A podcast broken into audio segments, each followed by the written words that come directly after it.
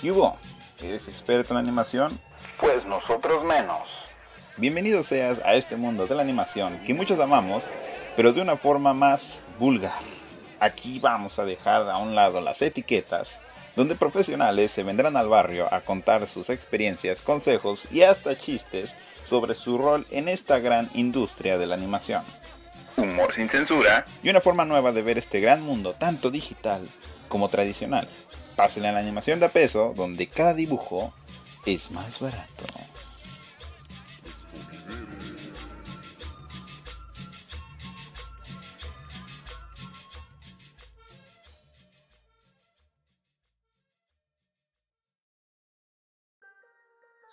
Ya está.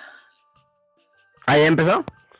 Ya, ya, ya, ya, ya estamos, ya está, ya está grabando esta mamada y pues Ah. vamos a ver si todo sale chido. Va, va, va, va, va. Ay, güey. Ah. Pues qué bien se siente estar de regreso, la verdad. Mira, mira, Sí. mira Ah, nomás toda esta, todo este, toda esta nueva imagen, todo más fresco. Escucha esa, escucha esa, escucha esa rola de fondo, güey. Nuevo, nuevo Uf, sonido, papá. nuevo Todo intro. hermoso. Uf, padre, o sea, la neta que nos rifamos, no es tanto por decir, ah, es que estos Ah. están acá ya pinches glorificándose ellos solos, pero no, o sea, estamos felices, estamos contentos y déjame dar el, el, el, el- ¿cómo se dice? La tradicional bienvenida, ¿no? Claro, claro, adelante. Espérame, espérame, espérame. espérame.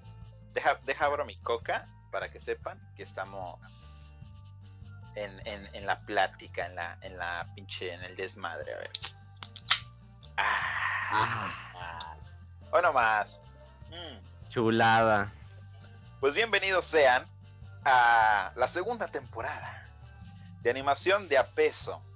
Que estamos, estamos de regreso. Ah, primero que todo, estamos de regreso, ¿no? Otra vez, aquí nos Estamos van a tener que aquí ya. por fin. Y antes de cualquier cosa, queremos otra vez decir gracias, pues porque siguen aquí con nosotros. Y para los nuevos que apenas van descubriendo este podcast, pues bienvenidos sean a, a, a este, a esta, a esta su fondita, ¿no? Donde vamos a hablar de animación. Y aparte de eso, traemos nuevas secciones que van a ver en el futuro.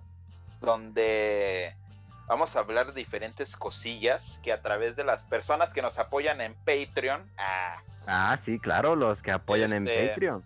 van a poder tener la oportunidad de darnos ideas de qué hablar y este y quién sabe hasta en eso pueden hasta estar de invitados en, en el en el podcast quién sabe Claro que sí. Todavía está- estamos en pláticas todavía con nuestros representantes ah, Ah, no este, y este, pues sí, o sea, vamos a tener más contenido, la verdad. Y antes de cualquier cosa, y no te voy a dejar ahorita hablar, Gama, porque este capítulo es para ti. Oh, claro. Porque es, vamos a, vamos a abrir esa temporada con, contigo, güey. O sea, en estos, vamos a hacer los primeros de estos dos capítulos para que entienda la gente que, pues que no estamos haciendo este podcast nomás porque sí, ¿no? O sea, somos ignorantes, este, sí somos bien analfabetas conforme a diferentes términos, a diferentes cosas, pero pues la idea principal es estar aquí para aprender y para aprender pues de los de las personas que vamos a tener eh, de invitados, porque van a ser unos invitadazos sí, que, no manches. uh, uh. güey, o sea, ah, ni yo me la creo que la mayoría haya aceptado, ¿eh? Ay, sí, sí, sí. Oh, no manches, pero la verdad sí, sí, sí. es gente, o sea, como siempre, de calidad. de calidad, güey. Y luego más con la persona que vamos a abrir este podcast, de los de la parte de los invitados, ¿no? Uf, uf, uf, sí. Este, pero estos dos son como el prólogo, ¿no? O sea, lo que viene antes de todo esto. Y pues que, y porque obviamente eh, queremos que entiendan quiénes somos nosotros, ¿no? Porque siento que muchas personas se quedan como, ay, estos pinches vatos, qué pedo, ¿no? O sea, se creen muy acá, que, que andan, ¿cómo se dice? Andan hablando con grandes de la animación y pues estos güeyes quiénes son, ¿no? O sea, ¿qué, qué ¿De hacen dónde con su chingados vida? salieron? ¿De dónde chingados salieron? Ándale, eso, ¿no? Y pues vamos a, en estos dos capítulos vamos a explicar, primero, quién es Gama, ¿no? Este, que yo, lo, que yo le llamo Gama, eh, de Claro cariño. Este, porque creo que todos le llaman Gama. Sí, de Este, hecho. Pero, pero tiene, un, tiene un nombre bien vergas. Y aparte porque, pues voy a pulir rifle un rato, ¿verdad? Pero es una persona que yo conocí por parte de la Curgujero. Eh, y luego estuvimos en una reunión de artistas y ahí fue como lo conocí, el macho alfa peludo. Que, que ahí tenía su ahí tenía su corte como de que era de los típicos que pasan como a través de todas las casas con, con la Biblia diciéndole, oye, no quieres escuchar y vas con tu trajecito, güey. acá". Y ahorita ya pareces como un Jesús rockero y pues ha salido en la tele, güey, ha salido en la tele nacional Sí, de. Aguascalientes. Eh, eh, has, has, hecho- has estado por parte de muchos buenos proyectos en la, en la casa, ¿cómo se llama? En la casa del adolescente. Casa del Adolescente, que está ubicada en Aguascalientes, que ahorita nos vas a explicar un poquito más. Eh, pero pues, antes de cualquier cosa, ¿no? Esto es para que nos conozcan, para que sepan quiénes somos y para poder estrenar de nuevo esta nueva temporada. Que, como volvemos a repetir, tenemos unas cosas bien chingonas que traemos para todos ustedes, traemos para todos ustedes para que las gocen, para que se rían con Uh, a nosotros, huevo, sí, para que, no se para, para que se traigan sus, sus botanas, para que estén, estén escuchando nuestras voces de fondo. Tal vez no son las mejores voces, pero estamos aquí para ustedes, para darles este producto y para que ustedes conozcan a estas personas grandes de un punto de vista un tanto diferente. Pero vamos a empezar con esto, ¿no? Gama, hoy te toca este lugar. Este lugar donde vamos a platicar de ti, de quién eres. Y para el siguiente, pues voy a hacer acaso servilleta. Este, pero tú date. Ahora sí, ahora sí que este, ahora sí que aquí vas a tener que hablar un chingo.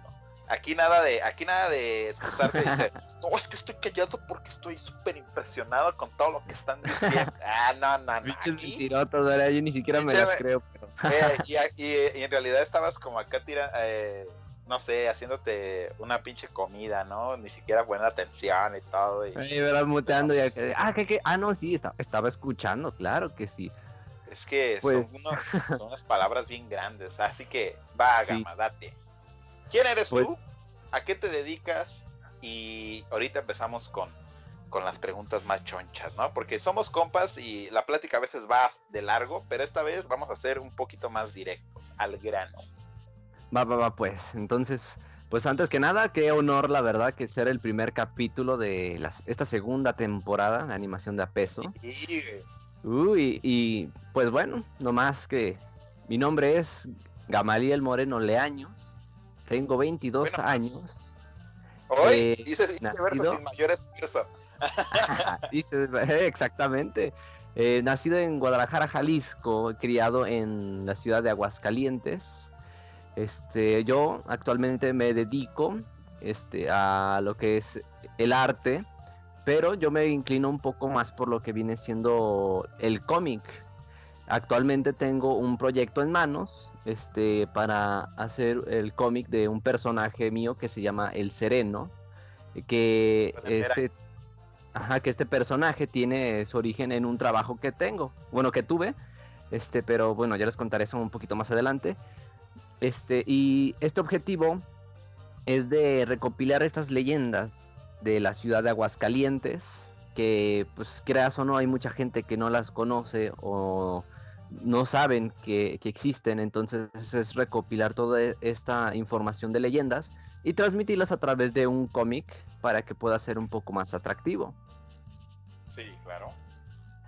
Eh, ahorita pues ando en la investigación de recrear Aguascalientes desde 1850-60 aproximadamente, entonces e- ese proyecto que ahorita tengo en manos y espero si se lleva a cabo pues poderlo publicar pues para dárselo a conocer a, a la gente de Aguascalientes y a aquella gente que quiera conocer un poco más de este pequeño estado, pero tiene sus cositas también. Claro. Y, Eh. y digamos, ¿cuál fue tu, cuál fue tu, cómo se llamaría? Tu mordida de araña, güey. O sea, ¿cuál fue el momento en el que tú dijiste, yo quiero dedicarme a esto? O sea, yo, yo, es, es una pregunta que vamos a tener con todos los invitados, pero obviamente, como aquí estamos para conocernos, para saber más de ti, este, o sea, ¿cuál fue la historia de Gama para poder llegar a donde estás, güey?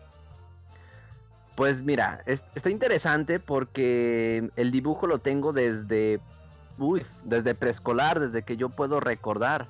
Este, todo esto vino a través de que, pues como a muchos artistas a lo mejor les ha pasado que, este, fueron también criados con la televisión.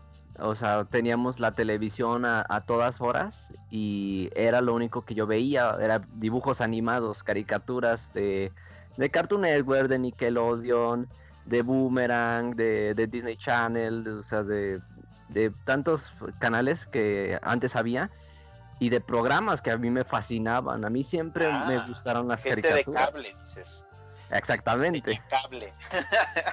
Eh, de hecho, sí, sí, ya tenía cable, entonces pues ahora sí que tenía caricaturas todos los días, a todas horas, y pues eso era lo que era mi, mi diversión, ah, este, porque a veces, pues no sé, mis hermanos estaban ocupados, uno en secundaria y otro en preparatoria, y pues como yo era el más chico, entonces pues era como que no tenían tiempo a veces, este, o mis papás como trabajaban, pues me, yo me quedaba en la televisión y pues era lo que veía todos los días, me gustaba, me gustaba, fíjate que me nació el, querer dibujar porque yo quería una imagen, quería una imagen de, no sé, que de Bob Esponja, que quería una imagen de Timmy Turner y sus padrinos mágicos, o sea, yo quería tenerlo, ¿no? Verlo, admirarlo, entonces fue cuando yo empecé, pues ahora sí, pues tus dibujos, ¿no? De, niño de 4 o 5 años, ¿no?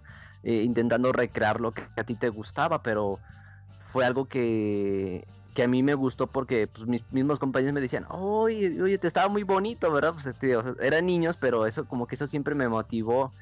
Y pues desde entonces yo empecé, seguir dibujando, este, veía más caricaturas y, más las imitaba yo en, todo esto.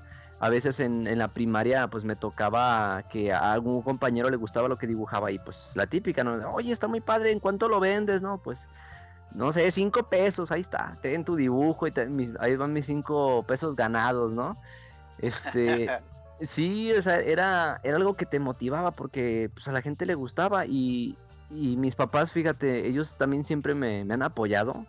Este, nunca fueron de esos de que, no, no, no, no, tú vas a hacer lo que tú, este, lo que nosotros queremos y no lo que tú quieras, ¿verdad? No, hasta eso sí, siempre fueron mis papás muy liberales, con eso sí me, a mí me dijeron, no, pues está muy padre, o sea, lo que haces, porque yo les he demostrado de lo que soy capaz y, pues ellos lo, ven, ¿verdad? Saben este, el potencial que tengo, pues porque yo tengo familiares que también fueron este, artistas, que y también dibujaban, otros pintaban. Mi abuelo paterno era topógrafo y era arquitecto, o sea, también tenía eso de, eh, ahora sé que, ahora sí que no sé si fue talento heredado, fue este, si fue la, ambición que yo tenía de, del dibujo, o sea, podría ser cualquier cosa, pero pues de que me hice dibujante, me hice dibujante. Entonces, este, pues ya al pasar de los años, este, yo seguía sin dejar eso, yo copiaba, copiaba, copiaba. Y cuando llegué a, a la secundaria, este, pues obviamente yo como cualquier chavo de secundaria, pues ve al anime, ¿no? Ven esas grandes historias y tú dices, oh, yo quisiera verlo en televisión, mis personajes, mis historias, lo que... Ahora sí que lo que todo el mundo ha querido, bueno, todos los que han sido artistas y dibujan, lo que han querido, ¿verdad? Que se les reconozca su trabajo y que, uy, cabrón, le salen en televisión y a la gente le gusta, ¿no?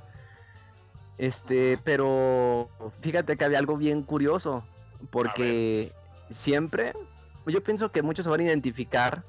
Este, muchos hacían sus dibujos, como yo, en, el cuaderno, pero por la parte de atrás. Y yo, en serio, reprobaba tantas materias, pero porque era lo que hacía en clase. O sea, a veces ni siquiera ponía atención, me aburrían tanto. O sea, la verdad, la verdad, me aburrían tanto las, materias que me ponía a dibujar. Y, y yo decía, este, qué, qué curioso, ¿no? que soy el único que, que, dibujaba atrás de su cuaderno y estaba lleno de dibujitos. Y a veces pasaba que cuando teníamos que prestar el, oye, que préstame tu cuaderno, que no tengo este trabajo, ¿no? Y yo estaba así de, mm, bueno, ahí te va. Y, me quedaba con el pendiente y dije, ay, ojalá no vean mis dibujitos, porque a, mí me daba vergüenza que los vieran. Y, y, cuando me prestaban un cuaderno a mí, yo por curiosidad revisaba, ¿no? Y no, el, el- el cuaderno limpio, impecable. Y yo decía, bueno, que ser el, el único pinche loco que, que dibuja, que hace sus dibujitos, sus monitos. A mí me daba vergüenza eso, dice mis compañeros. Así, su libretita bien cuidada, y no, ya puro lleno de monos. Era, de hecho- eras. Eras el, el único y detergente. Sí, a- antes de que se inventara, ¿verdad? Ahí andaba yo, el único y detergente. Y fíjate que muchos de mis personajes nacieron en eso, en esos pequeños sketches que entre clases de aburrimiento dibujaba. Este, y en, en ese entonces nació la idea de, oye, pues si yo dibujo, puedo empezar a hacer este, mis personajes, puedo empezar a, a expanderlo más, ¿no? Ajá. Y pues sí, creé uno que otro personajillos así bien X, pero pues yo les daba esa intensidad, no les daba esa fe. Ya cuando salgo de la secundaria, este, y, y entro a la prepa, fue cuando yo pude ir a, este, a, a casa del adolescente.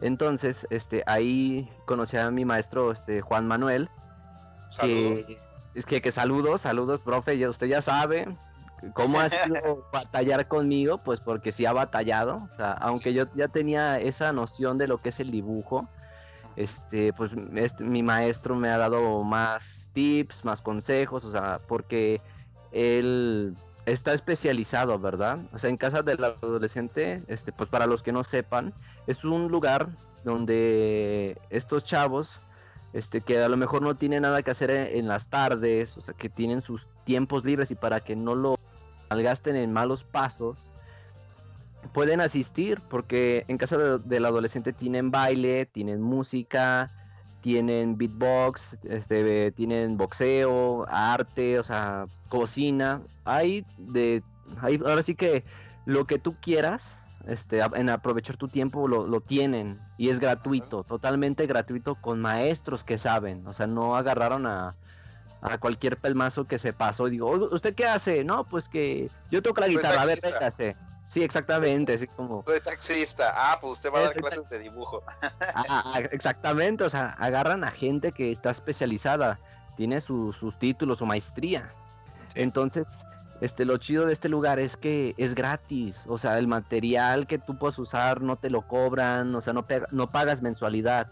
Y es justamente para rescatar a, los jóvenes que a veces este, tienen problemas en sus casas o que eh, la verdad este, pierden el tiempo, ¿no? Aquí lo pueden aprovechar. Aparte de que lo aprovechan y lo explotan, llegan oportunidades, porque llega gente a veces ex- exterior y, y ven, ¿no? A, a los chavos y, oye, este canta maravilloso, a ver, ven, tráemelo, yo quiero a este chavo y, y vamos a explotarlo, o sea, que, que, sa- que saque su potencial. Sí. Y la casa de la- del adolescente, o sea, ha sido un, punto importante en mi vida, pues porque a mí me ha brindado mucho, o sea, aparte de que mi maestro Juan Manuel, él sabe que ha batallado conmigo, y yo sé, o sea, es- ambos sabemos que no ha sido fácil porque él me decía, este, a tus dibujos pones color, pero yo siempre, como estaba influenciado por el manga, decías que me gusta en blanco y negro, se, se ve más detalle, pero me decías, pero es que necesitas color, porque es necesario en el arte y en, y en cualquier cosa que hagas de arte, o sea, el color es esencial. Y pues sí, la verdad sí, yo tardé tiempo para, para entenderlo, ¿verdad? Sí. la, la- la pelea que terminaba y ya está, y a ver, ¿y qué color le vas a poner? Y yo así de pum, ahí yo me daba en mi madre, pues porque no sabía, no los imaginaba color. Entonces, este, ese, era esa batalla constante que me- él me decía, mira, es que tienes que hacer esto, y le decía, es que no, yo lo quiero hacer así, pero no, pero este, va a ser así, pues porque yo quiero que sea así, ¿no? La típica, pues es que alumno y maestro siempre en algún momento van a chocar, pero pues eres cuando tú dices, bueno, Le, Eh, le me- decía la típica, esto- le decía la típica, es que así es mi estilo. es, es- es que es dibujo. O sea, está hecho a propósito. así, así dibujo yo. Sí, pero pues eso es lo que me decía. O sea, no, no, no porque sea mi estilo, para quiera justificar que no sepa dibujar. O sea, Sí. tienes que saber lo que haces. Entonces, me peleó el- el color, me peleaba los fondos. Uy, me- los fondos también yo decía, hijo de su madre, ¿dónde lo voy a poner? Me decía, está volando el personaje. A ver, ponlo en un piso, ponlo en, en algo que, que sea firme. Porque si es lo que está, si el mono está parado, tiene que estar firme. Si está saltando, pues ahí será otra cosa, ¿verdad? Sí. Entonces, Pues ahora sí que de- del trabajo de varios años de estar este, asistiendo, este, ahora sí que escuchando los consejos que a veces sí ¿Ya me daba de... ya cuántos años tienes ahí, güey? Pues fíjate que haciendo cuentas llevaría seis años de que entré ahí Verga. y el aniversario creo que son entre cinco o seis más o menos y hasta hace poquito se, se celebró el octavo, el octavo aniversario. Ajá. Entonces, este, yo ya llevo buen tiempo ahí, que de hecho no creo que creo que ahorita no, ya no se me permite entrar, pero como saben quién soy, ah, en, en esta pequeña comunidad saben quién soy, entonces me permiten el libre este acceso porque pues la licencia, la licenciada Adriana, pues que es la por así decir la directiva de, de casa del adolescente, pues sabe quién soy yo, me conoce lo que yo he hecho. Y pues eso me ha dado oportunidad de que en- dentro de la misma escuela este, yo haya podido tener entrevistas, porque vienen los de Canal 26 de Aguascalientes y hacen entrevistas a, lo- a los chavos, ¿no? A los, a los talentos. Entonces yo he tenido la oportunidad de estar en, ¿qué te gusta? Cuatro, en cuatro ocasiones me, me ha tocado estar en entrevistas, eh, en eventos. Simón. Y, y, bueno, ot- ot- otras dos, creo que fue un comercial y el, y el otro fue pero en la prepa. Ahí ya no tuvo que ver, pero en total son como seis veces en donde ha aparecido yo en televisión. Ah, y, y una fue eh, en Galería Ártica, cuando nos tocó por fin presentar nuestro trabajo fuera de Casa del Adolescente, que ahora fue en, en la Galería Ártica, este, en la calle Madero. O sea, para quienes son de Aguascalientes saben más o menos ubicar dónde, dónde estuvo. Y ahí también, pues, mucha gente que sabía de arte, pues, ahora sí que yo me hacía el, el obsiso, ¿verdad? Yo como que no veía y escuchaba que comentaban, oye, mira este trabajo y que no sé qué, y muy padre, y, y pues yo estaba así ah, como un costado y así de, ah, no, sí, no, se la rifó, se la rifó, pero yo, yo no sabían que yo era el autor de, de estas obras, ¿verdad? De algunas. Sí, ¿verdad? Sí, sí. Y pues hasta ahorita es lo que me ha dado todo este impulso en el arte. Entonces, este, el- la idea del sereno y esto de dar a conocer este, estas leyendas vienen de un trabajo que yo tuve. Este, que fueron las leyendas de Aguascalientes, donde me tocó interpretar a mí de principio a un monje. Y como yo Ah. no contaba leyendas, o sea, yo aprendí lo que es la declamación en secundaria por el maestro Marco Antonio de Lira Soto, que paz descanse. Él me quitó el Ah, miedo. yo iba de- yo iba a decir saludos. si los puede escuchar desde el otro lado, pues saludos.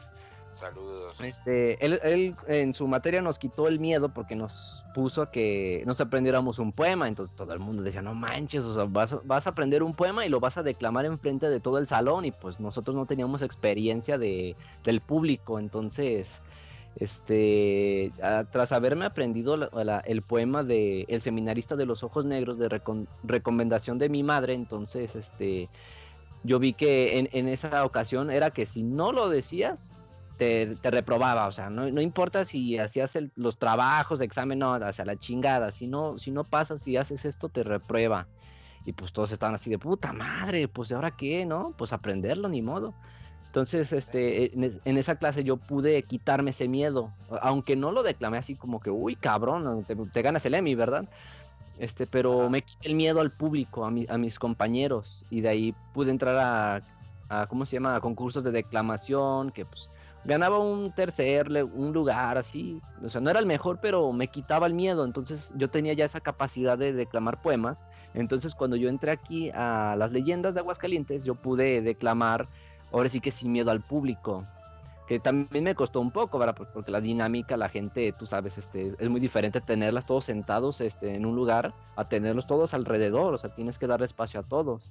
Entonces yo no contaba leyenda, yo, yo declamaba un poema que eh, era, era entre el seminarista de los ojos negros, eh, el cuervo de Edgar Allan Poe y Más allá de la muerte, que no me acuerdo ahorita del autor quién era, pero era entre esos tres, me intercalaba y yo era el monje. Nosotros nos disfrazábamos de, bueno, nos caracterizábamos de calaveras, estaba el Catrín, la Catrina, eh, el monje y ya fueron varios, ¿no? Este, que pudo haber sido el ferrocarrilero, que las agapitas, que la china Hilari, bueno, ahí se intercalaban en- entre la gente que entraba y salía.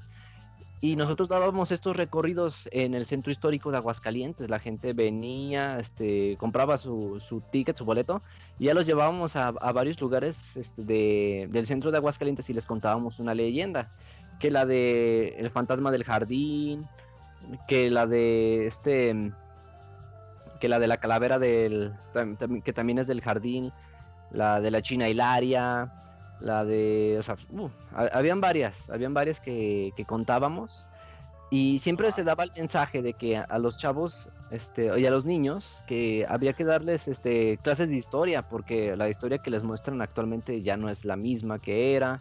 Este, que los, los, aparatos electrónicos, lo que viene siendo las tablets, teléfonos, computadores, dice a los niños menores que no se les suelte, pues porque sí, o sea, cualquiera puede utilizar un teléfono, pero estamos limitando la mente de, de, estas jóvenes mentes, las limitamos a una pantalla desde temprana edad, entonces, o sea, la tecnología es buena sabiéndola aplicar y un niño pues no sabe aplicar la, esta tecnología. Entonces yo me quedé con, e, con estos valores que, que, enseñábamos a cada final de, de, cada recorrido este, y es lo que, eh, lo que yo he querido transmitir. Entonces a través de, de estos cómics va a ser este dar a conocer este de una manera pues ahora sí que más animada este lo que son las leyendas aquí en Aguascalientes de este mundo ahora sí que sobrenatural que la gente tú sabes como buenos mexicanos nos gusta nos encanta lo que es el lo que es el o el terror lo que lo que esconde la sombra no entonces claro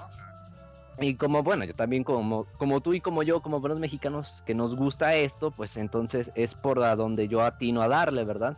No, contar, no contar las mismas este, leyendas que ya todo el mundo se sabe, ¿verdad? Entonces aquí es contar a que mucha gente no conoce.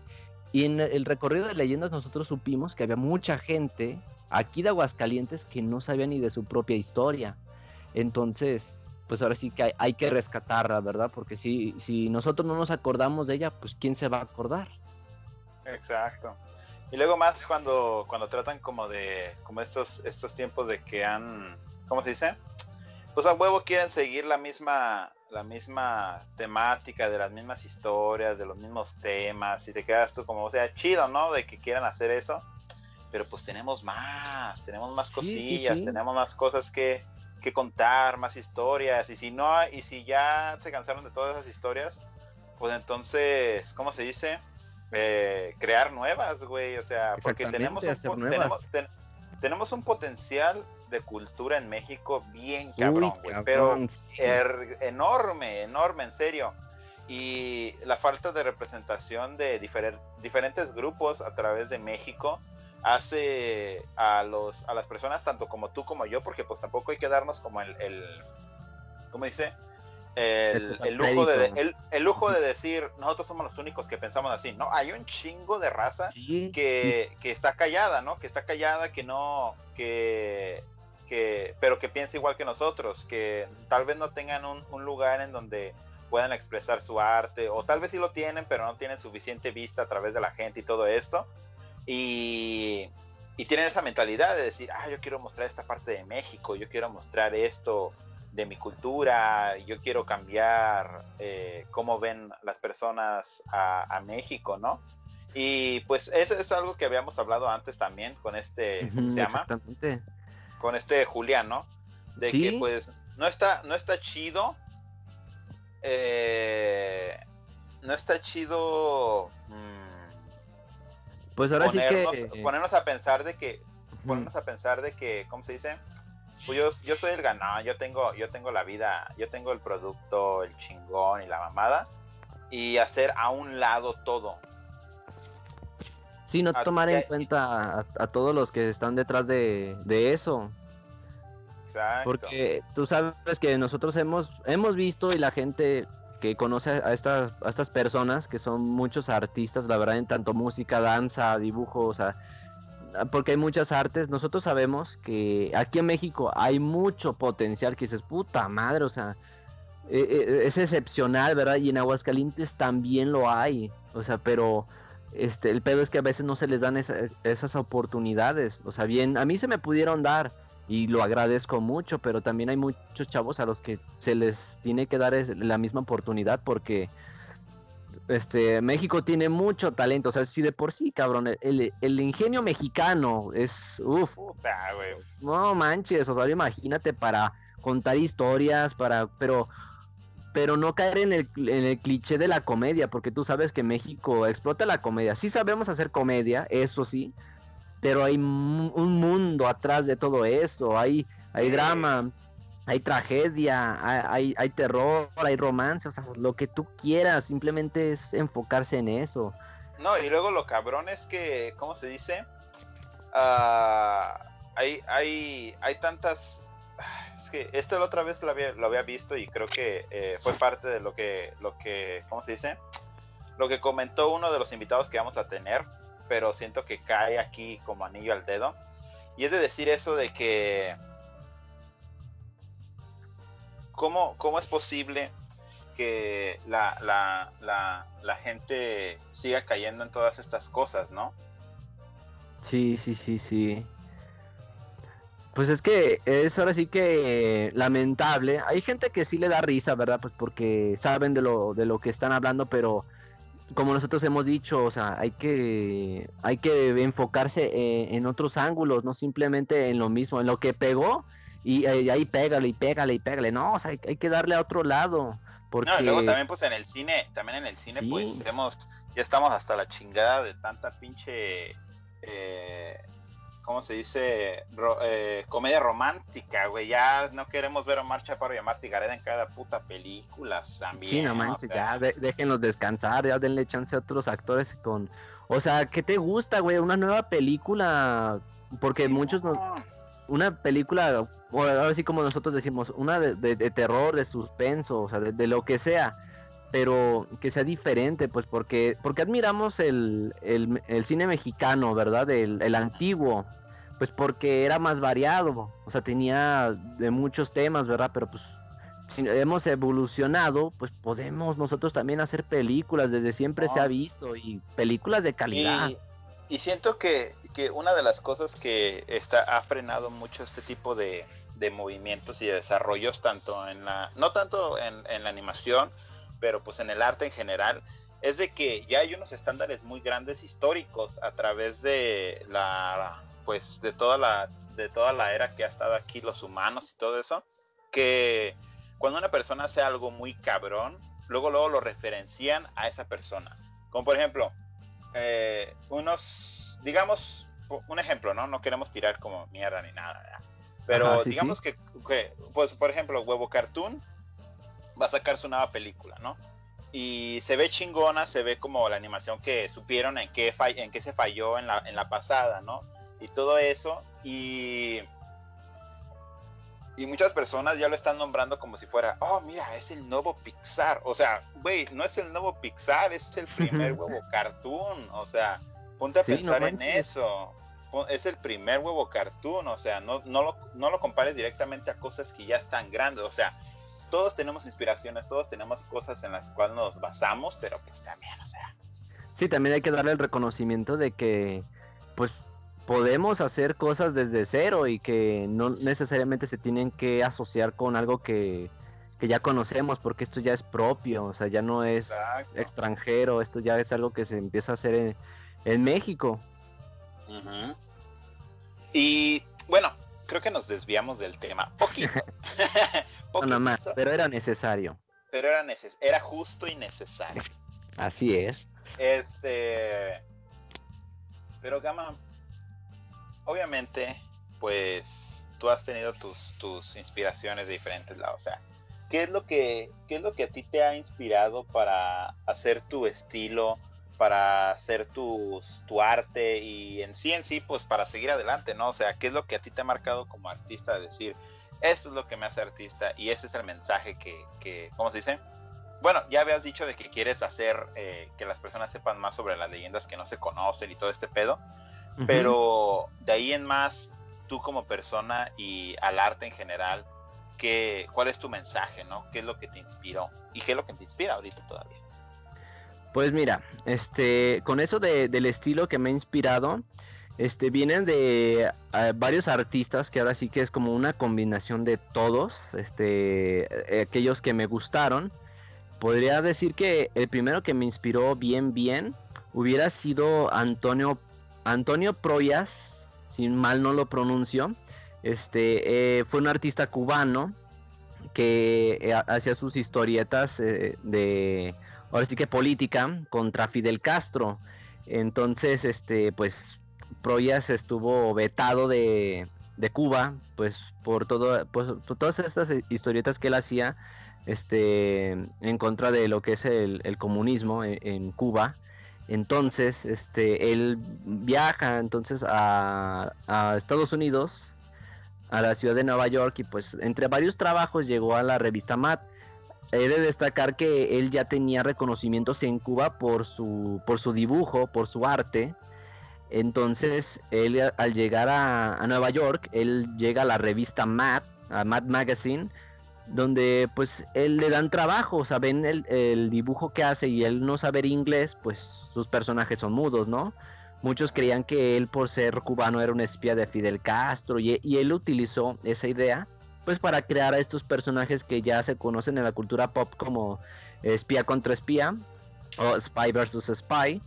Este, y yo los conocí a través de la revista Matt y sinceramente por eso compraba la revista Matt por ver a estos dos personajes que sin decir alguna palabra se entendían perfectamente. Los dibujos también me gustaban, o sea, este Proyas tenía un estilo único y sin palabra alguna te daba a entender totalmente lo que estaba pasando. Tenía buena imaginación para crear artefactos de espía. Como si fuera una, caricatura muda. Exactamente, y, usando justamente a los dos espías que se atacaban entre ellos, no siempre buscando una manera de destruirse. A mí me gustó tanto que siempre los dibujaba. Aparte, él, él tiene un estilo este, que es detallado y de ahí empezó mi, mi afición al dibujo al detalle. Este, tengo otro que también conocí por revistas españolas que comprábamos en Walmart, que era de la, que eran, eran Olé, se llamaban, de, editorial B, y ya no existe, era una editorial española. Y ahí ellos trajeron este cómics de Carl Barks y otros de Don Rosa. Carl Barks es el autor de los cómics de del Pato Donald y es creador de, Tío Rico, él en, los cómics. Este, Don Rosa, él, él, tomó todo lo que es la vida y obra de, Tío Rico para darle una cronología. Lo que me gusta es que su dibujo también es, uff, cabrón, es, es detallado, es, es, impresionante porque aparte del escenario que te pone, te pone gags visuales que si pones atención los puedes, los puedes cachar. Pero su estilo, lo mismo, el detalle, o sea, tiene un detalle tan encabronado que, que se me quedó, se me quedó. Este, y luego viene otro, este es japonés, eh, sería Shigeru Mizuki de Kitaro, su, sería su personaje más famoso. Este, Mizuki perdió su brazo en la, en la Segunda Guerra Mundial en un bombardeo y quedó manco, ¿verdad? Se valía con su brazo izquierdo y fue el que perdió. Entonces al regresar a Japón, él este, empezó a dibujar con su mano derecha, pero pues siendo manco, pues cuántos trabajos puedes tener, ¿verdad? Con una sola mano. Entonces él se dedicó a, a, lo que era lo nuevo, en el, entonces lo nuevo, que era el manga. Entonces, pues él, pues, ¿qué dices? ¿Qué cuántos, ¿Cuántos brazos necesitas para dibujar? Tres. Ah. Tres. con, con, las patas, ¿verdad? Sosteniendo el ah, cuaderno. Pues, pues uno, güey. Sí, pues básicamente eso era, con un brazo y pues era lo que él hacía, con un brazo pudo este, desarrollar un estilo también, este, no será muy, muy impecable, de principio obviamente tenía que acostumbrarse, pero ya cuando logró desarrollar su estilo de dibujo era, uy, cabrón, o sea, me enamoré, me enamoré. Tengo mangas de, de Kitaro, tengo libros de Antonio Progias de Espía contra Espía, tengo cómics de, de Karl Barks y de Don Rosa, porque son mis inspiraciones. Mis papás me decían, no, pues es que son pérdidas de dinero, ¿no? ¿Por qué compras esto? Y yo, pues es que es mi, es como mi remuneración artística. Yo de aquí como la canción, ¿no? Mi gusto es. Es mi gusto, claro que sí, o sea, esto es lo que me gusta y, y es mi inspiración, entonces pues yo empecé con mi estilo, pues como todos, ¿no? Imitando a, grandes que nos gustan, pero empezando a modificar, ¿no? Bueno, pues si se parece mucho, pues le voy a cambiar, le voy a modificar, voy a, a lo mejor este artista me gusta cómo tiene los ojos, le, le, asimilo unos ojos y esta, esta boca me gusta, o sea, puedes tomar inspiración de todos lados y no está mal. Lo que está mal es, es literalmente chutarte el trabajo de alguien más y, lucrar con eso, porque yo he visto varios... Que sea obvio. Exactamente, yo he visto varios artistas que, un ejemplo, este, un chavo que imita el estilo de Akira Toriyama, que la verdad, lo que es de cada que no dibuja mal, lo logra imitar, pero he visto que solamente él se basa en eso, solamente en dibujar puro estilo Toriyama y pues es que ese estilo es justamente... mira, aquí, aquí, es aquí es mi ignorancia hablando por sí mismo, ¿no? ¿Ese güey es el de Dragon Ball? Así es, Akira Toriyama. Ah, de que habíamos hablado de la vez pasada, ¿verdad? Ah, ándale, sí, sí, sí. Ah, ya, ya, ya. Pues bueno, ya mucha gente sabe quién es Akira Toriyama. Si no lo ubican por Dragon Ball, será por Doctor Slump o por Jack el Patrullero Galáctico. Bueno, ya es. Este artista es consolidado, ¿no? Sabes cómo dibuja, lo reconoces. Entonces, pues este chavo como que se enfocó en eso y, y digo, bueno, no está mal, pero pues la verdad ya si lucras con eso, pues pienso que sería mejor, este, pues como, como Akira Toriyama hizo, inventó su propio estilo, pues hay que inventar uno propio, ¿verdad? No es fácil. Y eso es lo eh, y eso es lo que no me gusta, ¿verdad? Que pues una persona que tu, que estuvo ahí dibujando día noche, día noche, este agarrando forma, ¿no? Pues para hacer su estilo propio, pues nada más llega alguien que ya saben quién es, lo agarro, lo imito y ya ya está ahí. Entonces, pues para mí como artista, pues eso no me... No, me gusta, ¿verdad? Sí, pues está culero, ¿no? Que te chutes el trabajo de alguien más, que sí le chingó para tener su estilo, que pues nada más lo copie y ya está. Este...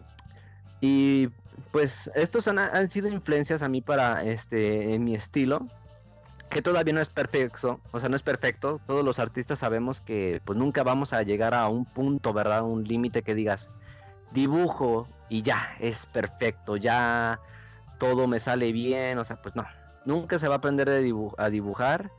Y pues un mensaje para aquellos que dibujan y se, y se frustran, pues no se frustren, o sea, así empiezan todos y así, aunque el artista tenga 90 años, todavía sigue mejorando, sigue mejorando su, su, estilo y capacidad de dibujo, entonces pues no, no se agüiten, ¿verdad? Sigan adelante. Sí, no se, no se tiren porque no me salió, vuélvelo a hacer y vuélvelo a hacer y bórralo, o sea, no pierdes nada con seguir intentando. Destruye papeles, o sea, los, dibujos no van a quedar bien a la primera. Sí, como todo lo que uno aprende a hacer, pues no queda bien a la primera. Y hablando de destruir, Gama, ay, eh, vamos a romperte aquí, porque quiero que llores, porque si no, el capítulo no vende. quiero que me, no va... me despedace el capítulo no va a vender.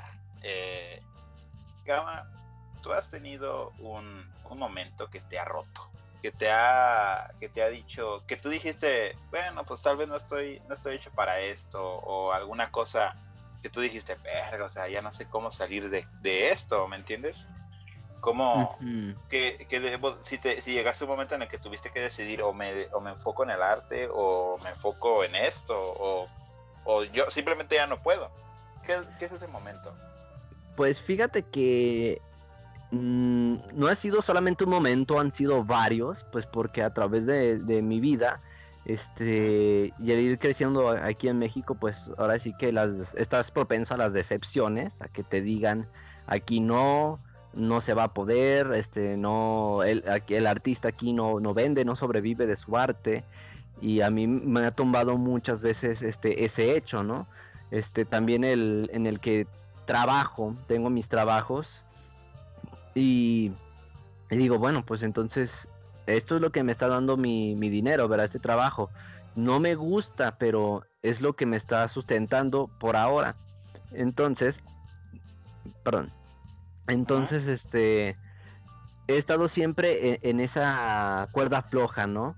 Que a veces hay, hay, problemas familiares y es como que, chale, no sé, este, les apoyo con dinero seguro o, empiezo a hacer algo pues para ganar dinero con, con esto de ser artista, pero te vuelvo y repito, te dicen es que no vas a vender, es que no aquí no se puede, este, el artista no sobrevive.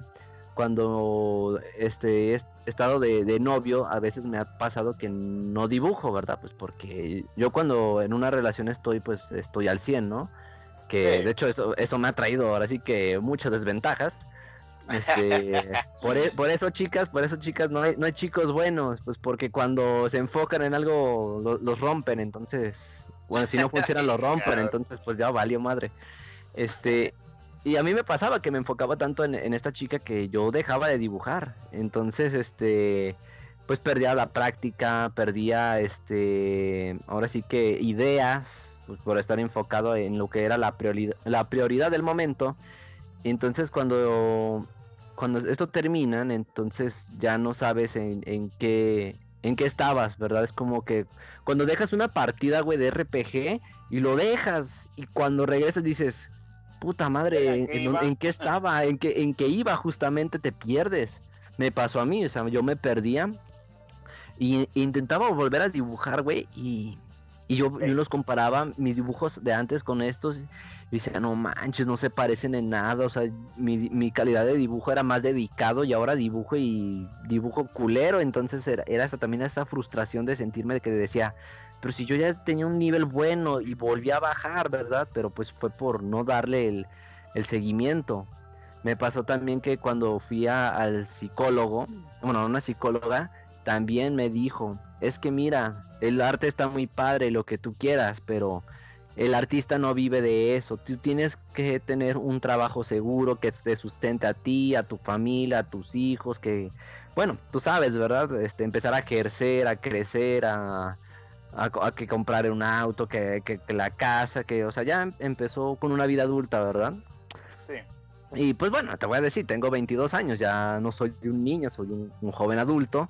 Este, pero pues ahora sí que no he tenido un, punto, uno solo, ¿verdad? En el que diga, ya no quiero seguir, pues porque he tenido varios, ya sea eh, en que te lo dice gente adulta, en el que mismas frustraciones de que yo no puedo, en el que intento hacer algo y, no puedo, no puedo, no puedo, es, es, tú sabes que a veces es, irritante, ¿verdad? Que las, a veces lo tienes todo en contra y, y, y hasta tú mismo llegas a dudar, dices, pero entonces esto que yo quiero no, no me va a traer nada. entonces no, no voy a poder vivir de lo que me gusta. Y pues tú sabes que eso es un putazo, ¿no? Que es lo, a lo que tú, es tu sueño y que te digan que no vas a poder.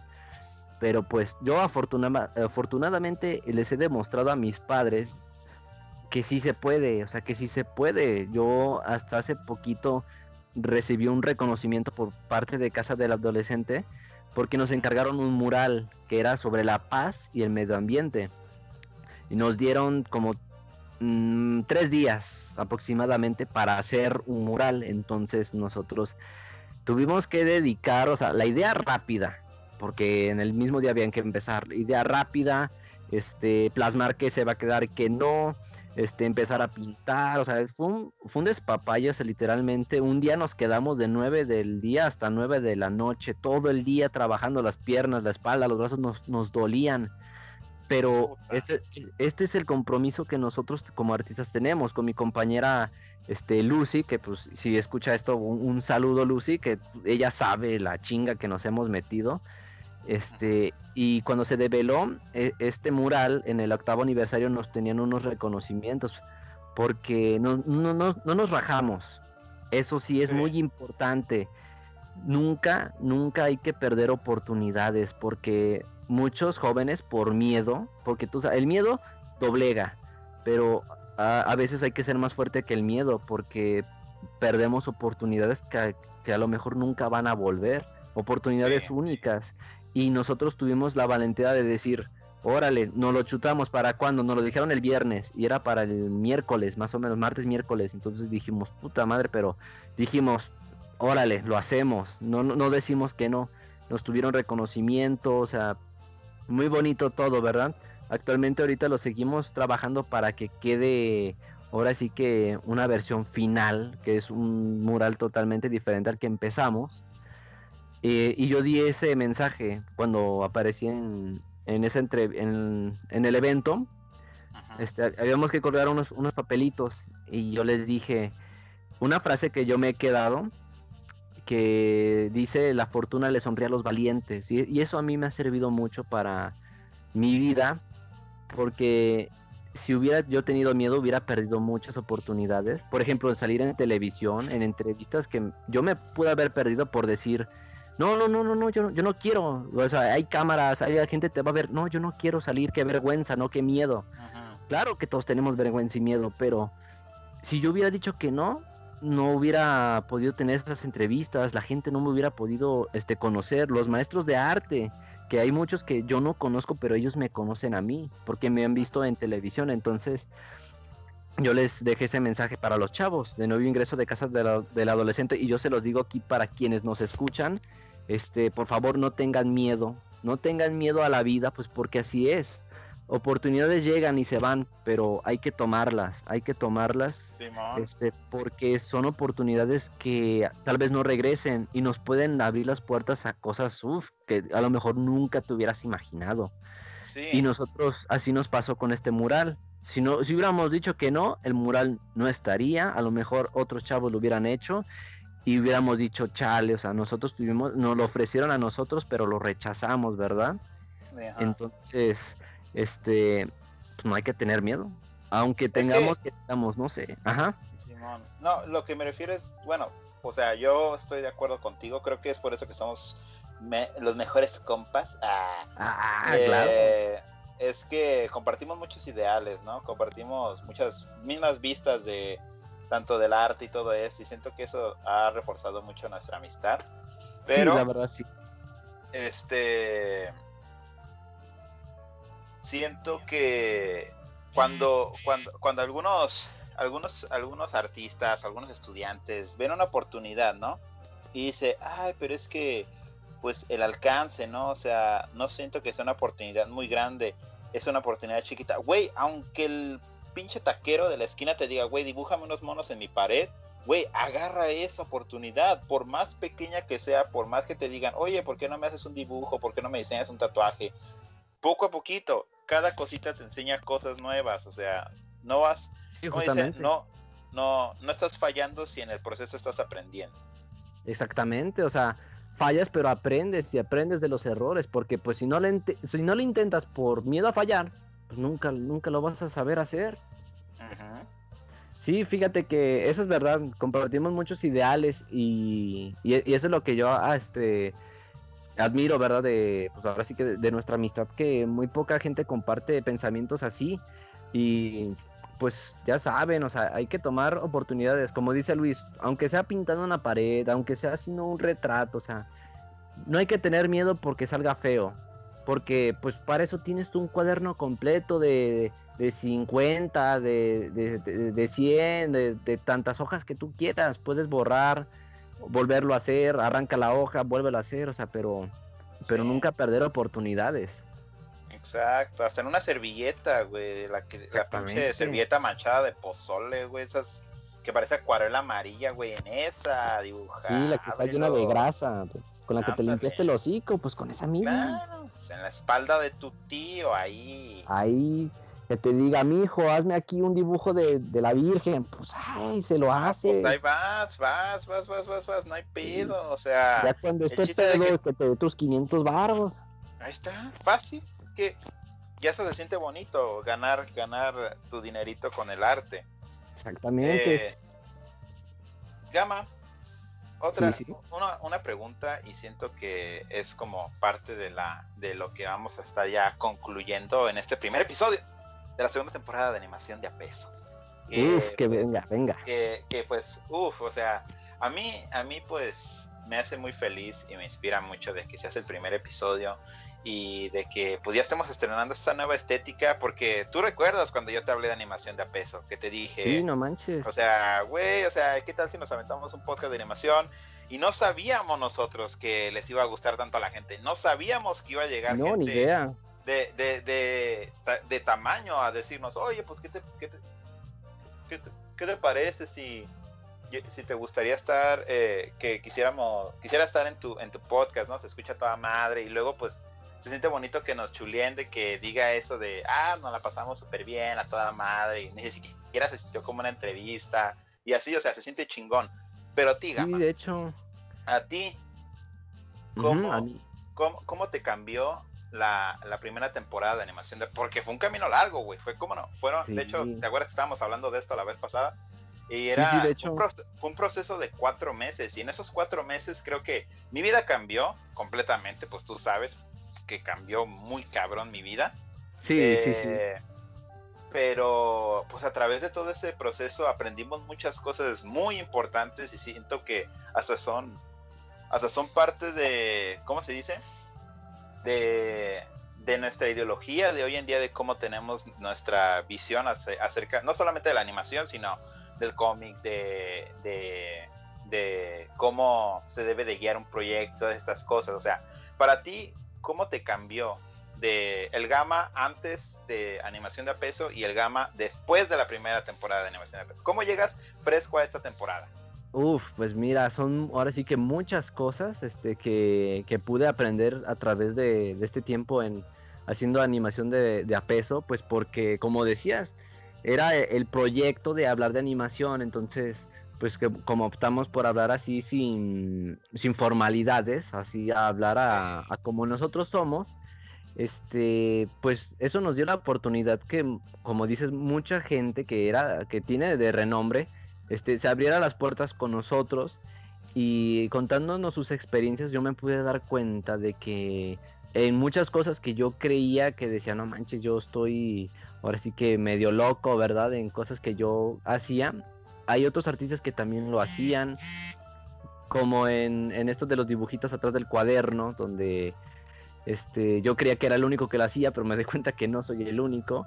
Este, aprendimos, pues ahora sí que el artista este, sufre, sufre, pero nuestro amor al arte es, es muy fuerte que en sí muchos pudieron haberlo dejado, como siempre ha sido la pregunta de el momento de quiebre. Muchos tuvieron su momento de quiebre, pero siempre se, se, sale adelante.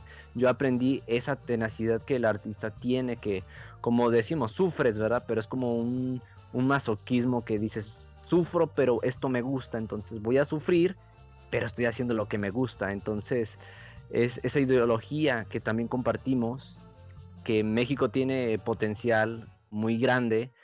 Este, en, artistas lo hemos demostrado muchas veces. Nuestros invitados son un claro ejemplo este, de que el arte mexicano es de calidad. La animación también, que se ha hecho en México, también es de calidad. Como hemos visto que series se han manufacturado aquí en México, que lo que ha pasado con Huevo Cartoon y Anima. he aprendido mucho, mucho de todos ellos, de sus experiencias, que su familia, algunos los apoyan, a otros no. Yo la suerte que tengo de que a mí sí me apoyan. Tal vez no todos les apoyen, pero eso no detiene al artista a seguir adelante con lo que es su sueño. Como te decía, a mí me, me, dijeron miles de veces, mm, de artista no vas a vivir, de artista no se puede en México, pero, aquí es el gran pero, pero yo he conocido gente que vive del dibujo, de su arte, a, nuestros invitados que ellos están viviendo de lo que dibujan. Eso me, me está dando otra perspectiva de que eso que a mí me decían que no se podía, sí se puede. Sí se puede, o sea, puede ser un artista mexicano y vivir del arte. Puedes, o sea, sí. sí se puede. Yo, mis maestros, este, maestros de arte que he conocido, este, a los invitados, todos ellos me han demostrado a mí que se puede vivir de lo que a mí me gusta, que mucha gente me dijo que no. Al igual que pues contigo, ¿verdad? Nosotros hemos aprendido juntos sobre lo que es este la animación, eh, lo que nos han contado del proceso, este, y lo que más me ha gustado de esto es que sí, nosotros podemos ser ignorantes, ¿verdad? Como el certificado que les hemos mostrado, y, nos da la oportunidad de, aprender junto con las personas que nos escuchan. O sea, ellos este, tal vez puedan pensar, no, ellos saben de animación porque están hablando de animación. Tenemos una idea, pero nosotros no hemos trabajado en, en caricaturas, en películas, no hemos tenido un avance de, más acercado como, como nuestros invitados. Entonces, tanto ellos como nosotros aprendemos juntos. Y yo pienso que eso ha sido lo que yo más he disfrutado, porque a pesar de que nosotros los, los entrevistamos y platicamos, aprendemos junto con todos nuestros oyentes. Y luego, bueno, siento que es más también de que, de que mantenemos esta informalidad que, que hacemos para que ustedes tengan ese, ¿cómo se le llama? Acercamiento, acercamiento a, a estos artistas, de que no tenemos que olvidar de que estas personas sufren, estas personas lloran, estas personas ríen, se enojan, se frustran, este, y llegar a tenerlos como en un pedestal de decir, mamá, es que, por ejemplo, eh, y empezamos a decir, un invitado que vamos a tener, Jorge Ay, no. ¿Quién sabe? ¿Quién Cualquier cosa puede pasar. Cualquier cosa puede pasar, la neta. Pero, por ejemplo, eh, si no hubieran sido por las pláticas que él daba, y siento que fue de la parte que nos inspiró para hacer este podcast, de cuando hacen como las TED Talks y todo esto, que hablan de las cosas que ellos sufrieron y todo eso, yo me quedo como, o sea, hay tan poco material en el cual ellos están hablando de sus vidas, pero hay un chingo de entrevistas en las que solo les preguntan cosas de sus proyectos. Yo me quedo, o sea, qué chingón que hablen de sus proyectos, pues obviamente, pues eh, la prensa, ¿no? Y todo esto.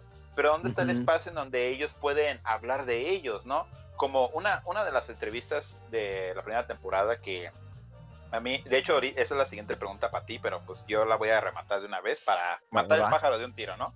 Eh, es la entrevista con Andrés Couturier, que siento, no, no quiero tirar todas las que tuvimos, ¿verdad? Pero siento que es de las que, de las que más me gustaron, porque él era la primera vez que hablaba de la relación que había tenido con su papá y cómo lo apoyó en la animación y la primera vez que lo hizo fue en este podcast, güey. O sea, se, siente, se siente hasta orgulloso saber que, en, este, en, este, en este podcast él tuvo la oportunidad de por primera vez hablar de su papá. Y yo me quedo como, no manches, o sea, eso ya quiere decir un chingo de cosas, ¿no? Quiere decir la, la, tenacidad con las que le hablamos, de la informalidad que les gusta, Sí, esa, eh, esa confianza que les pudimos ahora sí que dar para que nos contaran de su vida personal. Sí, y luego, porque, miren, no quiero, no quiero, no quiero sonar de, ah, se pierden de este contenido y todo esto, ¿verdad? Pero, este, cuando termina, cada vez que terminan los episodios, siempre nos quedamos como unos 20, 30 minutos hablando con las personas, diciéndoles gracias, gracias por haber estado y todo esto. Eh, y hay veces en los que los mismos invitados se han quedado más tiempo con nosotros, más de lo determinado, ¿eh? de lo que nos habían dicho que podían quedarse. Y yo me quedo como, o sea, qué chingón que se la hagan, que se la pasen bien tanto de que quieran seguir platicando con nosotros, ¿no? Aún cuando no se está grabando, aún cuando saben. Yo siento que no es por nada, pero a veces siento como que se sueltan más cuando saben que no está siendo grabado, pero ya agarraron el ritmo de cómo va la plática. Sí, de hecho, o sea, este, justamente eso me gustó que nos pudiera contar de, su padre cómo nos, este, nos apoyó, pues porque no era algo, que esperáramos que nos fuera a contar. Y como él nos dijo, aprovecho este espacio para contar algo que no se me ha dado la oportunidad. Entonces, este, es, es, justamente eso, nosotros les brindamos como esa seguridad de que puedan hablar cosas que son informales, porque tú sabes, en una entrevista siempre hay que mantener imagen, este, todo bien, y como dices, se habla del proyecto y, no de la persona que está detrás del proyecto. O sea, no es como preguntarte, oye, ¿qué te llevó a, esto? ¿Qué te dio la idea? ¿Qué te inspiró? ¿Verdad? Eh, son cosas que casi no se usan. Entonces nosotros, como dices, conocemos a la persona, al artista, porque es el que nos importa. Saber las veces que ha llorado, las veces que ha reído, este, las veces que ha caído, entonces todo eso nos, importa y la verdad agradecemos mucho que hayan tenido esa confianza con nosotros de abrirnos un poco más de su vida personal, que están en su derecho de no hacerlo, pero agradecemos que lo hayan hecho. Sí, pero para ti, ¿cuál, fue, el, cuál fue el, episodio que más te gustó? a tu parecer. Está es difícil, ¿eh? Es que es bien difícil de conseguir, de decir que diga, porque en todos terminamos bien pinches inspirados, hasta los que nos escuchan, pues, de que se inspiraron. Pero tú, ¿cuál Sí, yo pienso que está difícil, como decimos, es que la, verdad, todos han sido únicos, todos los capítulos que hemos tenido son únicos, este, nos transmite cada uno una esencia diferente, nuevos aprendizajes, o sea, es difícil de decidir por uno, por, porque también los invitados que tuvimos son increíbles, entonces... Ay, yo no sabría decirte cuál. Ahora sí que si hubiera sido preguntas de examen, no, ¿sabe qué? Yo deme de baja, repruébeme, porque no puedo responder. Paso, paso, pues porque la verdad todos los capítulos los he, los he disfrutado, aunque casi no hablo, ¿verdad? Ajá. Este, pero los disfruto porque los escucho, ¿verdad? Este, Sí. todas las experiencias, vivencias, todo es, o para mí todo es, es oro, ¿verdad? Es oro todo lo que Sí. escuchamos de que nos comparten. Entonces, ahí te quedo mal, pues porque no Ah. podría elegir un, un capítulo solamente. O, o sea, Ah, ahora sí que entonces, yo- termi- entonces terminamos el podcast ya de una vez. Ay, Sí, ya. ya, ya, córtale, ya la chingada, Ya. cuélgale. no, Ya. este, en, en ese caso pues tendría que elegir ahora sí que la temporada completa. Sí. Obviamente, ¿cómo se dice? Han- ah, he tenido yo esos, esos espacios de, de esos momentos también de, de cada capítulo, ¿no? O sea, por así decirlo, el de el Andrés Couturier, pues siento que eh, cuando habló con la voz de del personaje, yo de que De Don Andrés, que, uy, cabrón. Fangirleamos bien cabrón. Este, No, no manches, sí, sí. la seriedad y la y el profesionalismo de, de Ino y de Renata de viñetas de segundo también, o sea, se sentía un lenguaje aún más grande del que comprendíamos y ellos lo estaban explicando de una manera tan sutil, tan, tan fuera de lo formal, que, que hizo para muchas personas entender lo que era este tipo de, de ¿cómo se dice? De, de, de mundo, ¿no? De, de la animación. Eh, sí, sí. Mira, yo, yo rapidísimo voy a, voy a agarrar como diferentes cositas, ¿no? Va, Eh, va. de- de varios capítulos, solamente pues para cerrar y pues, pues para dar gracias de nuevo y para terminar pues esa entrevista, ¿no? Porque en- a través de toda la primera temporada conocimos a personas importantes de la animación. Conocimos a, a profesionales, no tan profesionales, este, bueno, yo diría que todos son profesionales, pero en sus propias partes, ¿no? Sí, Hasta sí, los sí. conocidos y no tan conocidos. Eh, pero para eso estamos haciendo estos dos primeros episodios para que ustedes conozcan quiénes somos nosotros y quiénes son los que están detrás de, de las, de las entrevistas, de los diseños, de la estética de este podcast. Verga, por poco y repito en vivo. Eh, me, lo, me lo tragué. Y este. Mira, la primera, el primer capítulo, La Liga de los Cinco, güey, que es una película que pues, nos mamó, ¿verdad? Nos encantó. sí, esa la, película. la neta, lo que, lo que es de Eh, cada quien. Hablamos, hablamos de ella, hablamos de todo eso y nos gustó bastante, ¿no? Era como un inicio perfecto de, de este, de esta nueva generación de animación en México. Que en esta temporada, pues ya queremos abrirnos, expander nuestros horizontes y invitar personas de diferentes lados de la República, de la República Mexicana y de otros países de Latinoamérica. Porque hay, hay artistas de todos lados, tan conocidos y no conocidos, que pues nos gustaría tener. Este. Segundo capítulo, Julián Bambores eh, nos habló acerca de lo que era la diferencia de cómo era Pixar y cómo era Anima y, y las diferencias entre las ideologías, eh, los proyectos que tuvo con Wherever Tomorrow, lo que lo transformaba a él en sí como un artista. El, segundo, el tercer episodio, Hugo Blendel. Bueno, yo voy, pre- yo voy diciendo los, los capítulos y tú también dices qué partes te gustó, ¿va? Sí, sí, sí. A ver, Julián Bambores, ya dije.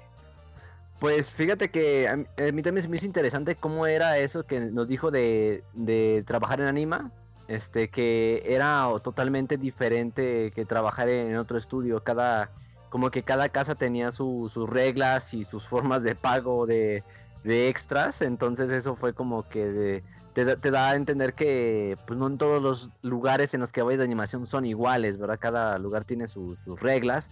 Y pues ahí ahora sí que tiene la, la libertad de decir, pues la neta me quedo o me voy a la chingada. Exacto. No, pues entonces le seguimos con el, con el tercero, que fue Hugo Blendel. Que si lo pueden ver es el que ha tenido más vistas en este canal. Eh, pues obviamente porque Hugo Blendel no es, no es, ¿cómo Y se sí, dice? sí, no es cualquier cosa. Cualquier es- no es cualquier persona, o sea, ya es famoso y todo, y quiso estar con nosotros y todo este pedo, y qué chingón, ¿no? Y, Sí, la verdad. Y, y creo que ahí ya empezaba a formarse esto que era la animación de APS en donde ya nos habló el de las, los abusos de las personas que trabajan en la animación, ¿no? Que les pagaban con pizzas. Sí, no manches, que ahora sí que la pizza era su pago extra, era donde, pues bueno, te quedaste horas extras, pues ahí está tu pizza y ya no te quejes. Es como que, oye, cabrón, pues necesito yo dinero. No, pues no, aquí, aquí no, no se puede. Sí, me gustó mucho esa, eh, como nos dijo que trabajó en, en Canadá, este, que bueno, actualmente ya él se mantiene, ahora sí que del, dibujo, ¿te acuerdas el dibujo que estaba ah, que nos estaba haciendo mientras él trabajaba que hasta se lo compraron? Ajá. Este, ¿qué más? Entonces, estamos en, Hugo Blender, ¿verdad? Voy a hacer la lista. Voy a, voy, voy a, ir a la lista nomás por eso, para ir recordando, ¿no? Para, para hacer el primer episodio como un recap de todo lo que sucedió en la primera temporada, ¿no? Sí, sí. Y pues obviamente, pues para terminar hablando de ti. Eh, somos gallitos, este Javier Ibáñez, que hasta nos echamos unas retas de Smash. Eh, eh, nos echamos unas retas de Smash con él y fue toda madre, la neta, todo lo que, lo que nos compartió y a mí la neta me gustó bastante. ¿Qué te gustó de, de del gallitos? Pues que nos daba una, una, una, una visión diferente de que era ser animador, ¿no? Porque él se, como nos decía de que, de la ideología de, ah, ¿cómo ves a las personas ya bien grandes? Y cómo te, tenías que poner en la mente de, yo puedo ser como ese güey, o puedo ser más que él, pero tener como esta envidia sana, esta competencia sana, por así decirlo, porque la envidia no es buena, mata el alma y la envenena.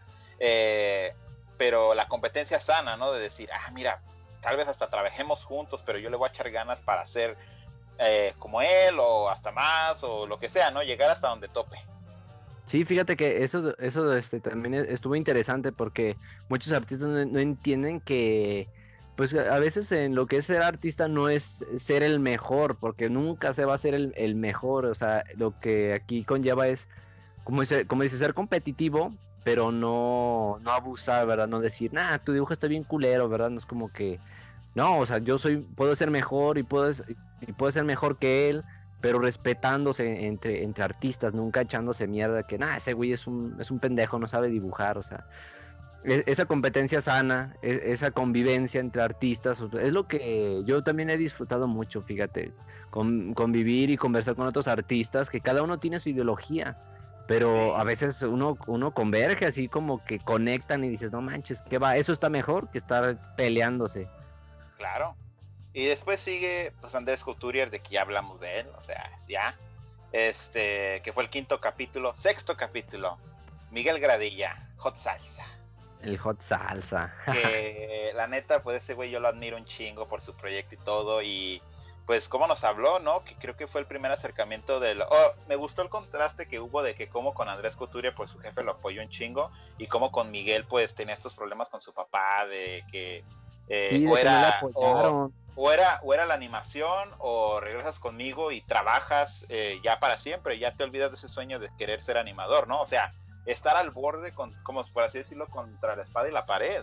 Sí, como pudo él demostrar que dijo, no, ni madres, a mí me gusta esto y, de aquí me agarro, no sé cómo chingas la haga, pero saco algo y, y justamente es una de las personas que ha demostrado que pues si puedes, o sea, si se puede, nada más es ahora sí que está en ti cuánto, cuánto le quieras echar ganas, porque si bien él se pudo haber quedado con su papá y ahí, ahí quedó este Mr. Hot Salsa y ahí quedó su historia, ¿no? Entonces, este, pues ahora sí que es la tenacidad, como te decía, del artista, seguir adelante, nunca, nunca rendirse, o sea que por más quiebres que tengas, si es lo que tú quieres, pues ahora sí que nadie te detenga y a chingar a su madre quien no le guste. Pues sí, este, y de ahí siguió Luis Peñeres, que fue como un viaje en el tiempo, güey. Ese capítulo yo siento que fue como viajar en el tiempo de la animación. Cómo nos contó el pasado de la animación, cómo era antes de que iniciara Anima, cómo él experimentó todas estas cosas de viajar entre diferentes estudios y andar mandando tu portafolio. Y a pesar de que le decían que no, él le seguía y le seguía y le seguía. Sí, sí, sí, sí me acuerdo justo de, de, eso, cómo nos contó este, cómo se hacía antes la animación aquí en México, luego cómo se modernizó. Ahora sí que estuvo en, el renacimiento de lo que sería la animación mexicana, pues porque como sabemos, Antes eh, hacían animación en México, ya fueron por- para comerciales o en el Cantinflas este show, o el show de. Cantinflas que fue aquí también en México, que luego también se transmitió en Estados Unidos, pero yo tengo entendido que fue aquí en México donde se hizo. O sea, México tenía buena calidad y luego murió. Pero nos, nos dijo Sobrevivió. Sí, sobrevivió, quieras o no, hay, hay gente que dijo, no, hay que seguirlo, hay que sacarlo, o sea, como sea, como nos dijo, este, si va a ser, pues que sea, ¿no? Igual va a estar culero, pero pues que se haga, pues ya chingue su madre, que lo que, que sea lo que Dios quiera, ¿verdad? Y pues ahí está, mira. Gracias a, a, a eso de la, del renacimiento me- este, de la animación mexicana, pues ahora sí que ya se nos abrieron más posibilidades que antes no existían. No existían, es por eso que ahora existe Pixelatl y todo eso. Eh, de ahí nos abrieron la mente bien cabrón, Elino y Renata, de viñetas por Sí. segundo, ¿no? O sea, eh, fue un acercamiento a la, a la industria, a la, a la semi pseudo industria que le que dice Elino Divino le llama. Y nos explica por qué él lo ve así, ¿no? Y pues tiene puntos bastante eh, válidos, ¿no? Del por qué. Del por qué. Y luego pues también Renata nos compartió lo que era MUMA, que era la Asociación de Animadoras Mexicanas, que pues este pues nota también la presencia de las mujeres, que de hecho en esta temporada pues va a haber también más presencia femenina eh, Sí, en la sí, Sí, porque hay Este, muchas mujeres que son talentosísimas. Sí, pues eh, acuérdate la lista que nos dieron. Fíjate que- Este, Yo hago un, aquí un recalco, yo tengo una compañera, a lo mejor sí la conocen, este, bueno, y para que no, este, su Instagram es, es Baldaxia. Y yo, la verdad, este, es una chica que tiene un, un arte que yo lo reconozco, es mucho mejor que el mío y que el de muchos que yo conozco. A lo mejor ella no lo ve todavía, pues porque como artistas tú sabes, ¿verdad? A veces un dibujo bien chingón y dices, no, la neta no me gusta. Y el otro güey dices, no mames, cabrón, ¿cómo que no te gusta? Si, si, si está bien chingón, ¿verdad? Pero dejaremos de ser artistas cuando dejemos de menospreciar nuestro arte, ¿verdad? ándale. Este, y yo conozco muchos talentos que sí son, que también son chicas que, uff, mis respetos, la verdad, y merecen su espacio también. merecen su espacio también para estar aquí. Este, de ahí nos movimos a Mari Michelle, a Skullycat, que siento que ahí fue la- el, acercamiento a, a los inicios de, de un de un proyecto, ¿no? Como ella mandó su, su pidió ayuda a personas para poder saber sobre cómo hacer un pitch bible y todo esto y cómo ella ella sola junto con sus amigos y es eso, ¿no? O sea, con tus amigos puedes crear proyectos y si no pegan, pues no pegan, pero tienes la, la experiencia de decir, oh, yo trabajé con mis compas, nosotros hicimos esto, esto que tenemos aquí, eh, lo hice con mis amigos y nos divertimos y mira, Sí, pues de hecho muchos este, proyectos se empiezan con eso, ¿no? Con el que dicen tus amigos, oye, pues hay que hacer un cómic, una serie, un, un anime, hasta, hasta si quieres, ¿verdad? Podcast. Porque un, Un podcast, podcast. ¿verdad? Pero eso es lo que importa, que le, echas la- le echan ganas y son comprometidos, es- eso sí. Sí. Fíjate que de ella me gustó mucho, bueno, creo que a los dos nos gustó, nos encantó ese hermoso detalle que nos hizo, el dibujo que es- estamos en, en la, en la taquería mientras todos están comiendo, porque pone a sus personajes y a, y a nosotros. Este, es- eso fue un detalle muy hermoso, pues porque eh, ahora sí que es, un- es un fan art sobre animación de a peso. Sí. Y nos encantó, de verdad. Un, un- Sí, la un- verdad, un saludo y un abrazo a esta a, a Mari Michelle que nos dio ese regalito. Y luego cerramos con una visión diferente de la animación, ¿eh? De cómo Sí, era sí. el eh, con Roberto Palma, que nos enseñó cómo era esta, esta proyección de imágenes a través de los edificios y todo esto, que era un proceso completamente diferente. Eh, y esto lo hacemos para que se den cuenta de que en cada capítulo aprendimos una cosa nueva, ¿no? Cada capítulo, a pesar de que seguíamos la misma, las mismas preguntas y todo esto, pues cada persona nos daba su propia visión de lo que era la animación. Exactamente, y si pudieron darse cuenta, no todos los artistas tenían algo en común, eran artistas, pero eran animaciones diferentes. Y como vimos en el último capítulo con estas este, maravillas que nos pueden mostrar visualmente sobre estructuras, porque ya la estructura es, es nuestra pantalla. Y sí, o sea, nos gustó todo esa explicación que nos dio de, de cómo era esta animación, que es una animación diferente, pero que es que se ha visto mucho en México, quienes han visto en a lo mejor en, en las pirámides, los que han visto a lo mejor en otros países, pero esta también es, es animación y como sabemos no es fácil. No es fácil, exacto. Y pues eso, eso, eso fue básicamente como el resumen de, de lo que fue la primera temporada y que también nos las pasamos con todos los que estuvieron ahí viéndonos y, y fue algo muy chido, la verdad. Fue un viaje Sí, la verdad. cabrón. Y en esta segunda temporada, créanos, se vienen cosas muchísimo mejores. Eh, pues sí, ¿no? O sea, van a haber sí, cosas, vienen- cosas nuevas. O sea, no queremos decir nada, ¿no? No queremos de verdad decir nada porque traemos muchísimas cosas chingonas. Nuevas secciones, eh, nuevo contenido, eh, no solamente los invitados de entrevistas, sino invitados aparte para las otras secciones. Eh, y va a ser claro. buen material, de verdad. No es por tanto decir, pero para nosotros nos, nos, nos apasiona mucho esto. Fue como nuestra nueva, nuestra nueva forma de encontrar este escape a través no solamente de la pinche cuarentena, pero a- si la cuarentena pasa, seguir con este podcast, seguir eh, conociendo gente, seguir conociendo entre, entre ustedes que nos escuchan y entre nosotros mismos. Y sobre todo seguir aprendiendo junto a ustedes, porque como nosotros somos ignorantes, pues tenemos que informarnos, ¿no? O sea, de, de Tenemos que todos los- informarnos. de todos Exacto. aquellos que vengan. Ajá. Y los nuevos y los viejos y todos, todos, todos, todos. Este podcast es para todos, de verdad. Gama, un honor que haya Oh, sido, no, sí. que haya sido el primer gracias. capítulo, que nos hayas contado parte de tu historia, eh, qué te inspira y todo esto.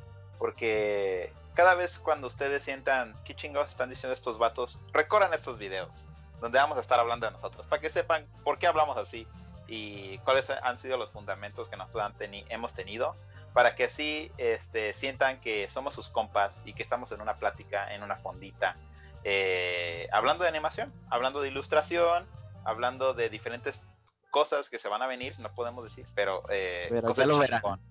Pero ya lo verán, Lo verán. lo escucharán y lo verán. Uf, sí, sí, sí. Pues a mí, la verdad, un honor ser este el primer capítulo de la segunda temporada. La verdad, muchas gracias. Porque, pues como decíamos, este proyecto no pensábamos que fuera así que a pegar como lo ha hecho.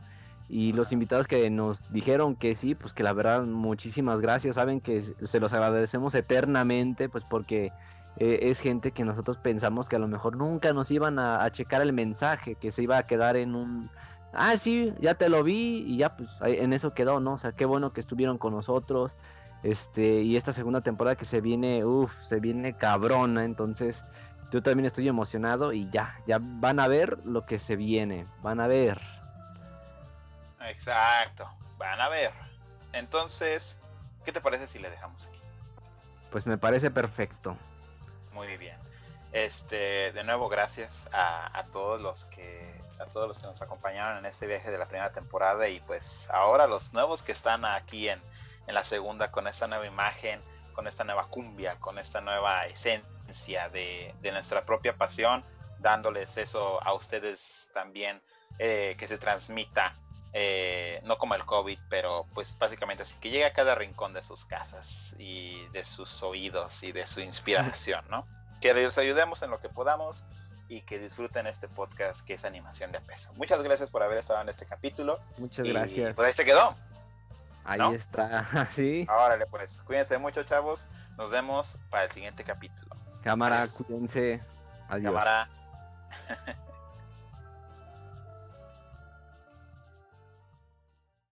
Animación de a peso es parte de Luis Dimas, el podcast, donde se hace el podcast más gacho.